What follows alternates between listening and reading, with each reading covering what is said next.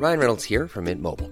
With the price of just about everything going up during inflation, we thought we'd bring our prices down. So to help us, we brought in a reverse auctioneer, which is apparently a thing. Mint Mobile unlimited premium wireless. Ready to get 30, 30, bit to get 30, bit to get 20, 20, 20, bit to get 20, 20, bit to get 15, 15, 15, 15 just 15 bucks a month. So, Give it a try at mintmobile.com slash switch. $45 upfront for three months plus taxes and fees. Promo for new customers for limited time. Unlimited more than 40 gigabytes per month. Slows. Full terms at mintmobile.com. Bueno, y regresamos aquí al dedo en la llaga y tenemos pues dos invitados de primer nivel. El doctor John Ackerman y se acaba de unir a esta mesa antes de irnos al corte mi querido Enrique Galván Ochoa, columnista, analista de finanzas y economía. Muy buenas tardes, Ariana, mi querido John. Ivette, buenas tardes. Claudia Ivette.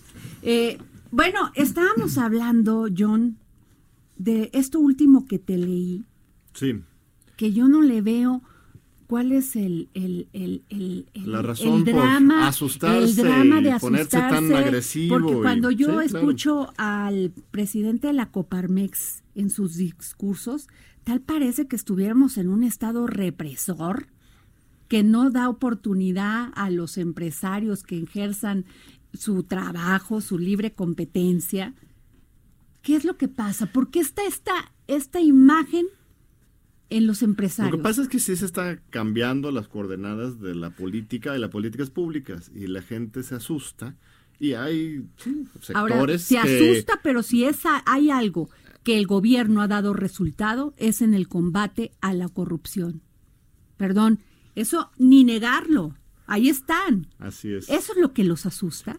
No sé, yo creo que más bien es el- la pérdida de privilegios, ¿no? Hay grupos que durante décadas estaban ya acostumbrados, muy cómodos a, tener sus contratos fáciles, a poder este, eh, resolver sus asuntos con el picaporte aquí y allá, y de repente encontrarse como pues, ciudadanos comunes, con los derechos y las responsabilidades de todos, pero ya no tener ese acceso directo al poder, que, porque Andrés Manuel ha sido muy claro con respecto a, eso, separar lo público de lo privado, repetir a Juárez, ¿no? Dice la iglesia, el Estado, así como lo hizo Juárez, aquí lo vamos a hacer público y lo privado, pero eso no implica un ataque al sector privado, sino acabar con los privilegios, pero la gente todavía no entiende esa distinción, se histerizan, se eh, generan fantasías.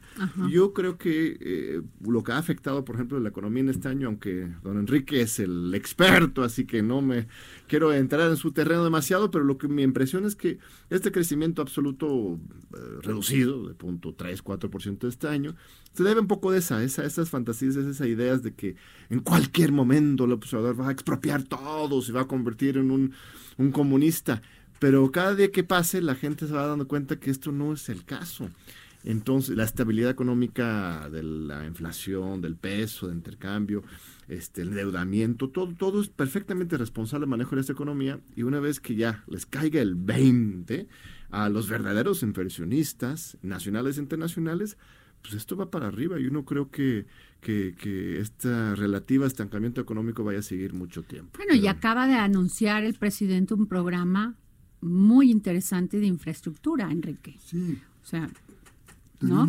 Además adelantó las licitaciones. tenemos que distinguir entre los hechos concretos, lo que está realmente ocurriendo, y el ruido que se da en redes sociales y en la prensa, etcétera, etcétera. ¿Qué es lo concreto? Lo concreto es que en todo su primer año no ha dejado de estar en contacto con los empresarios, ha habido múltiples reuniones con los empresarios y finalmente, John, apenas hace 15 días, Adriana, se, se firma un acuerdo de inversión, el plan nacional que se va a desarrollar el próximo Claro. año. Importante, además es la primera etapa de, de- de tres. Y eh, en- entre estas tres etapas se suma una inversión cercana al billón Fíjate, de nada pesos. más, sí, Entonces esos son los 889 hechos reales. Claro. Lo, lo, lo, lo otro es el ruido de todos los días en las redes, el golpe en una columna, en el otro, un- un- un- los comentarios en los programas de radio, etcétera. Pero ¿qué está sucediendo? Bueno, en los últimos tiempos John, ha habido dos presidentes que han eh, prometido un cambio en el país. El primero fue Vicente Fox. ¿Y qué sucedió? Llegó a la presidencia y no hubo cambio. Yo, me voy, yo, recuerdo mucho una frase a los pocos meses de haber tomado posesión, cuando empezaron a venirse los problemas, la fuga del Chapo, Guzmán, etcétera, que dijo así con cierto, con mucho cinismo, no me dejan disfrutar de la presidencia. o sea, ya estaba harto. Los, él creyó que iba a llegar no a hacer cambios, sino a disfrutar de la presidencia, a hacer negocios con él. Con, y no lo dejaban. Bueno, llega otro presidente que promete un cambio, que es Andrés Manuel López Obrador, y sí está haciendo los cambios. Entonces, mucha de esta gente que está inconforme en estos momentos se fue con la finta del foxismo, Bueno, si estaban de acuerdo en que se fueran los secretarios de Estado, toda la, todo el equipo político del PRIAN, pero que las cosas siguieran igual, perdón. Pero ¿qué está sucediendo? Se va, no solamente se va el equipo, sino que empiezan los ajustes mucho, muy importantes. En estos días lo que ha estado eh, insistiendo el presidente es que en su primer año casi hay una nueva Constitución General de la República. Él no se metió a, presentar un proyecto de una nueva Constitución como la del 17 o algo así, sino que ha ido introduciendo módulos, capítulos dentro de la Constitución actual, pero al final de cuentas va a ser el mismo resultado porque es una nueva Constitución. La, la reforma, por ejemplo, que más celebro yo desde todos es la de paridad de género hay una obligación constitucional para que todos los cuerpos colegiados del Estado mexicano, incluso los gabinetes desde los gobernadores, transitoriamente no es mañana que tienen que ser las próximas gestiones de gobernadores, presidente de la República, consejos del IFE, Tribunal Electoral, todos van a tener que ser perfectamente paritarios, mitad hombres, mitad mujeres. Una maravilla. Ahora, Esperamos mucho tiempo para eso, pero ya. Ahora, Adriana, ¿quiénes son los inconformes? Pues los que deben estar inconformes, ¿no? Porque perdieron las elecciones. Eh, eh MIS salió con un, 9, un 3-4%, Anaya el 9%, el otro un 3%. Entre todos, bueno, puede ser que... y todavía quieren dinero los partidos políticos, ¿qué tal? Bueno, yo creo que juntan un 20% y me voy largo. Pues es lógico que estén inconformes y qué bueno que estén expresando su inconformidad. Claro. Malo que fuera una cosa subterránea, eso sí sería. Ellos dicen, ellos dicen que no es tanto el tema de fondo, sino que son las formas pues con las que, se conduce el presidente de la, según ellos, es Que eso es muy interesante, como cual el gran dicho de, Rey de Ceroles, ¿no? La forma es fondo, la política. Justamente uno de los grandes problemas eran esas formas tan corruptas, hipócritas, simuladoras, este, que, que, permitía que alguien como Peña Nieto se declarara a favor de la libertad de expresión y la, democracia y el otro día estaría reprimiendo a marchas, este, mandando gente, a, personas a la cárcel de presos políticos, censurando medios de comunicación. Y ahora es justo lo contrario. Nada de eso pasa, nada, de represión ni control. Claro. Pero el presidente ahora hace ejercicio de su libertad de expresión, se defiende, dialoga, debate directamente con los medios. Y no lo soportan porque están acostumbrados a la mentira y no saben qué hacer con la verdad. Que eso es precisamente el liberalismo. así, sí, es de los principios este, más avanzados del liberalismo clásico es eso, la libertad de expresión. Andrés Manuel habla mucho de Juárez y también de los revolucionarios. En su libro, el de 2018, el que más citaba y citó es este Madero lo cual es muy interesante porque Francisco de Madero era el, más liberal de los revolucionarios. Obviamente tiene gran admiración para Zapata, Villa, Cárdenas, etcétera, pero siempre regresa a Madero como su estandarte de lucha. A Madero le decían que era apóstol de la democracia, o tenía esa pasión por las libertades. Y, y, así estamos hoy con Andrés Manuel. No, no hay ni una fibra autoritaria en el sentido de política estructural eh, en, su, en su forma de gobierno. Puedes tener este una, un don de mando, ¿no? Es un líder fuerte, ¿no? No este eh, le gusta tomar decisiones y, insistir en que se cumplan, ¿no? Puede ser terco, ¿no? Si quieres usar una palabra. Su estilo. Pero no es una persona este, cerrado. Corrige cuando hay errores. O sea, la Guardia Nacional, por ejemplo, fue el caso más claro. no, ya, y él aceptó, John. Así es. Él aceptó toda la responsabilidad. Sí, claro, por él supuesto. aceptó. Así es, sí, ahí está. Y, y cambia, digo, por con, la Guardia Nacional, por ejemplo, había una propuesta, que ni siquiera de él, ¿eh? pero de otros sectores, de que fuera eh, pues, más militarizada, ¿no? Con un mando militar más directamente. Vienen las protestas de la sociedad civil, de las ONGs, el Congreso los escucha y se modifica, se modifica. Sigue la misma idea de un cuerpo nuevo ciudadano de defensa de la ciudadanía con elementos militares, pero pues, ya no es un mando militar, sino un mando civil.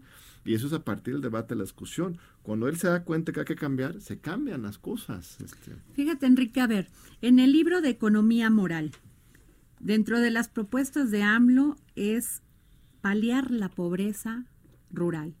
Y hoy presenta el presidente el tema de precios del programa de precios de garantía y le sube de 100 toneladas a 300 toneladas del maíz, del trigo, ¿no? Presenta el programa de crédito ganadero a la palabra, el programa de fertilizantes, el programa para el bienestar con café y caña de azúcar. ¿Está cumpliendo? Sí, absolutamente. No solamente está cumpliendo en el terreno agroindustrial, que es eh, a lo que te has referido, está cumpliendo en otros renglones bien importantes. no engañó a nadie cuando él dijo que para él los pobres iban a ser primero. Y está enfocando... Es que eso a veces no le creen, ¿verdad? Porque eh, yo le preguntaba a la secretaria de la Función Pública el otro día, le digo, secretaria, ¿por qué no siguen sin creerle al presidente que quiere combatir la corrupción. Así es, bueno. Esas aquilosadas estructuras que siguen pensando que no es cierto, lo escuchas en las mesas y dicen, no, van a detener a fulano, todavía se sorprenden. Por lo que les decía hace un momento que hubo presidentes que prometieron un cambio y que no lo realizaron. Y ahora está un presidente que prometió un cambio sí lo está llevando a cabo. Entonces está la gente, algún Romper el influyentismo. Algún sector está alarmado, pero un sector pequeño, digo, eh, a mí me ha tocado acompañarlo en algunas giras a las comunidades eh, campesinas eh, en el sur sureste del país. Bueno, la gente realmente le tiene un gran afecto, le está creyendo y está realizando los programas que, le, que está encargando él a, la misma gente, por ejemplo, que reconstruye a la gente las escuelas, les, están entregando dinero, materiales, ya no hay constructoras de por medio. También hay que tomar en cuenta una cosa, sí se han afectado muchos intereses, la verdad. Mira, de las cosas que ha hecho fue haber desaparecido el Consejo Mexica, el Consejo de Promoción Turística, eh, desapareció a esta cosa de las zonas económicas especiales, que era una entelequia que no, que no servía para nada, y otras organizaciones. Entonces, también, también, también eh, desapareció este organismo que se encargaba de promover el, turismo en el exterior. Entonces, Pro México, ¿no? Pro México. Entonces, sí ha afectado intereses, eso no lo podemos negar. Son los que están molestos, pero yo siento que la gran mayoría de la gente sigue estando con él.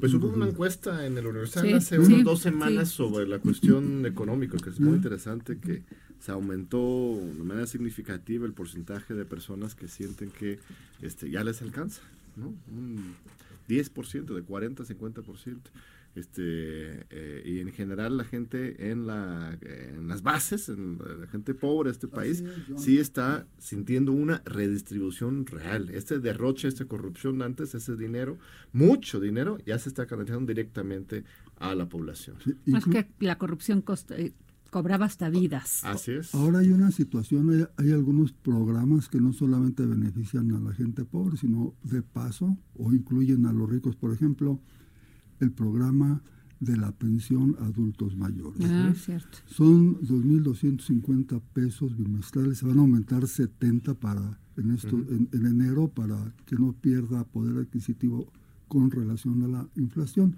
Y es una pensión universal porque la, lo reciben los adultos pobres y los ricos. El otro día yo estaba cerca de una conversación de señoras y una señora criticaba a otras señoras copetonas. y, criticaban a una señora porque se había ido a inscribir al programa. Dice, no, oye, Blanca, ¿cómo es que fuiste a hacer cola y el trámite? Dice, mira, desde que estoy inscrita he recibido seis mil y tantos pesos. Y cada vez, cada mes que recibo mis 2.250 pesos, tengo dinero para cargar dos tanques de mi Mercedes Benz. nada más. Ah, pues, Qué impresión. Pues, no, ya abarca todo. No, bueno, y también el anuncio que hizo hoy Zoé Robledo, de que están se han afiliado al IMSS cerca de 12 mil trabajadoras domésticas. Enrique, antes no tenían posibilidades de ni siquiera de tener eh, un, doctor a la mano. Eso, la verdad, es un gran anuncio. ¿eh? Algo, está pasando en el país y eso es lo que asusta a este sector. Y como la, referencia, Enrique, a, 2000 es muy importante porque en 2000 también hubo esperanza. Eh, Fox no ganó con una agenda de derecha. siempre era claro que era muy eh, conservador, pero su discurso político era casi, casi populista. Más bien diría que eso sí es el verdadero populismo, porque el populismo es mentir a la gente, decir que estás con ellos y al final de no lo eres. Eh, así era Fox, prometía ¿no? acabar con la corrupción, las tepocatas, las alemañas, este, eh, apoyar al pueblo, a México, defender su soberanía, y hizo justo lo contrario. Mi libro anterior se llamó, se llama todavía, este, El mito de la transición democrática. Nos vendieron esa idea de que había transición y en realidad este, sí había mucha esperanza, mucha participación, pero naufragó. Y lo vimos tan claramente con Peña Nieto. Y ahora tenemos una nueva oportunidad. Yo digo, y bueno, mismo presidente lo dice, que no es intentar de nuevo otra transición a democrática, no, porque el problema fue de origen con ese concepto tan light, ¿no? Vamos a transitar así. No, lo que nos propone el observador es una transformación, la cuarta transformación. Vamos a poner la vara así mucho más alta y así vamos a poder este, cambiar las cosas de manera más, más fundamental y no solamente estar, estar simulando. Ahora, John y Enrique, el gran pendiente es la seguridad. Eso lo ha reconocido el presidente. Eso tiene muy intranquila a la sociedad, a la gente allá afuera. ¿Cómo vieron ustedes el informe del primero de diciembre? Pues en, ese sentido. En primer lugar, sincero, porque admitió la existencia del problema. Autocrítico. Autocrítico. Es muy bueno eso. Porque a partir de allí es el punto de partida para hacer lo que ha venido haciendo. Mira, el, el, problema de, no se puede combatir la inseguridad en un país donde no hay policías municipales. Hay pueblos hay, poblaciones en toda la República que no, tienen más que uno o dos policías. No existía un cuerpo de seguridad. Entonces están haciendo desde cero, a partir de nada, verdaderamente. Entonces va, a tomar tiempo, ¿eh? Yo creo que va a tomar tiempo, pero ahí va, ahí va la cosa. Yo, yo creo que la autocrítica es muy importante, pero también es un error que a quienes digan que antes, con Calderón, hubo una estrategia de confrontación con el crimen organizado y ahora somos, este, bueno, retoman el mismo discurso el observador que dice abrazos y no balazos, como si fuera eso un mensaje de cobardía o de debilidad, cuando lo que yo estoy viendo es que justo lo contrario, la, la estrategia cobarde es la de sacar a los militares a las calles, hacer espectáculo mediático, detener a quien esté ahí, encarcelar a quien esté ahí, disparar al loco para dar la impresión de que eres fuerte, pero eso es estrategia de cobardes. Los fuertes van a la raíz, resuelven de fondo los problemas. Hoy se están congelando más cuentas bancarias de los narcotraficantes que nunca antes. Este Santiago Nieto de la Unidad de Inteligencia Financiera ayer anunció que habían congelado una docena de cuentas de Oviedo Gustavo, Oviedo, Ovidio, Ovidio, Guzmán, el hijo, por ejemplo. Eso sí es un combate frontal. y eso no tiene bajas colaterales. Los críticos dicen que la estrategia se, se basa en la defensa y no en el combate. La defensa de la sociedad, la defensa de la ¿Sabes paz, la, de la comunidad, pero eso es lo que se tiene que hacer justamente. El error de Calderón fue eso, que se basaba en el combate, en estar combatiendo fuego con fuego, que además generas más violencia, una guerra armamentística este, entre los dos lados. Lo que necesitas es eso, proteger y defender a la sociedad, y ese es el papel de la Guardia Nacional. El dato que más me convence, entonces tuvimos a, a Durazo, Alfonso Durazo, secretario de Seguridad y Protección Ciudadana, hace unos 15 días en el 11, y es el dato de que ya en este año hay 20 mil nuevas reclutas jóvenes eh, que se han enrolado y eh, este, ya están participando y se están capacitando en la Guardia Nacional. La gendarmería, que era la idea de Peña Nieto, nunca llegó a tener más de 5 mil personas. La Policía Federal de Calderón este, era un reciclaje de gente que ya estaba. Siempre habían querido hacer reclutamientos, pero nadie quería porque veían que era un- una institución corrupta. Pero aquí con la Guardia Nacional, la confianza, estamos reclutando 20 mil jóvenes y vamos por 20 mil el año que entra y el otro 20 mil el otro año. Entonces, los militares que empiezan como semilla van a quedarse como la minoría. La mayoría de la Guardia Nacional va a ser de ciudadanos jóvenes con nueva capacitación, nueva formación, precisamente a favor de la protección, la defensa de la ciudadanía, en lugar de pues una guerra que no, no, no rinde este Sí, que nomás los metiste a un avión y los mandaste a Estados Unidos dejando todo el gallinero, como dicen en mi pueblo Veracruz, aquí revuelto, ¿no? Un breve apunte. Por favor. La sociedad civil aprendió a delinquir de la clase política. Porque cuando la sociedad civil comenzó a ver que se podía delinquir en las altas esferas de la sociedad, en las altas políticas, que podían robar, que podían defraudar, que podían hacer lo que querían y no eran castigados, fue la gran, fue la gran lección, fue lo que aprendió la gente. Y lo- no, no culpemos a la gente de lo que está pasando, es que fueron los grandes maestros. Y ahí están las pruebas, los grandes casos de corrupción. Exactamente, los que acuñaron frases como eh, el pobre, ¿cómo dice el pobre rico? que Un pobre- político un- pobre es un, un pobre político. sí. Exactamente, es- e- esas fueron las enseñanzas, fue la filosofía que dejó la clase política. Por primera vez se está compitiendo la, combatiendo la, la A ver, me voy con estos dos minutos. John, ¿qué nos puedes decir de el cambio democrático en México? Este, Pues eso, este libro, donde, eh, bueno. ¿cuántos ensayos son, perdón? Son unos 40 autores, 35 Y tú eres el ensayos. coordinador. Así es, este, consíguenlo, es barato, 300 pesitos por ahí. Léanlo, reflexionen porque... ¿No lo vas a vender por Amazon? cuarta, eh, seguro, sí, que seguro si lo una editores ya lo puso ahí. Este, yo no, de hecho yo eh, este, sacrifiqué mis regalías. La verdad es que este libro tiene que ser de divulgación y de que la gente lo lea. Eso es lo importante, no solamente el libro, sino que participemos todos. La cuarta transformación es un escenario nuevo, es oxígeno nuevo, es una oportunidad. No dejemos que se nos vaya. No, no, no le echamos solamente la responsabilidad al presidente, asumamos nosotros nuestro papel en esta historia que es México. Este, Enrique, la economía moral. Y te voy a hacer la pregunta, contéstamela rápida. ¿Liberalismo o neoliberalismo? Bueno, la- el neoliberalismo es la parte, la etapa superior del, del- del liberalismo. La vivimos en México cuando el Estado, cuando el gobierno empezó a, vender todos los bienes del Estado, la compañía telefónica. Como en Chile. En Chile todo es del, del, del, lo vendieron todo. Pero, pero, pero la, la disyuntiva no es entre neoliberalismo y liberalismo. La, la disyuntiva es entre neoliberalismo o impulsar una nueva economía moral al servicio de los más necesitados. Muy bien, pues muchísimas gracias por haber estado aquí en el dedo Al en la llaga. los muchas gracias. Gracias, Adri. ¿No? Y vengan más seguido, ¿no? Claro. Mucho gusto. Gracias. Un honor siempre estar con don Enrique. Hasta gusto, luego, nos vemos, hasta mañana. Jonathan. So this is Christmas. Esto fue El Dedo en la Yaya con Adriana Delgado.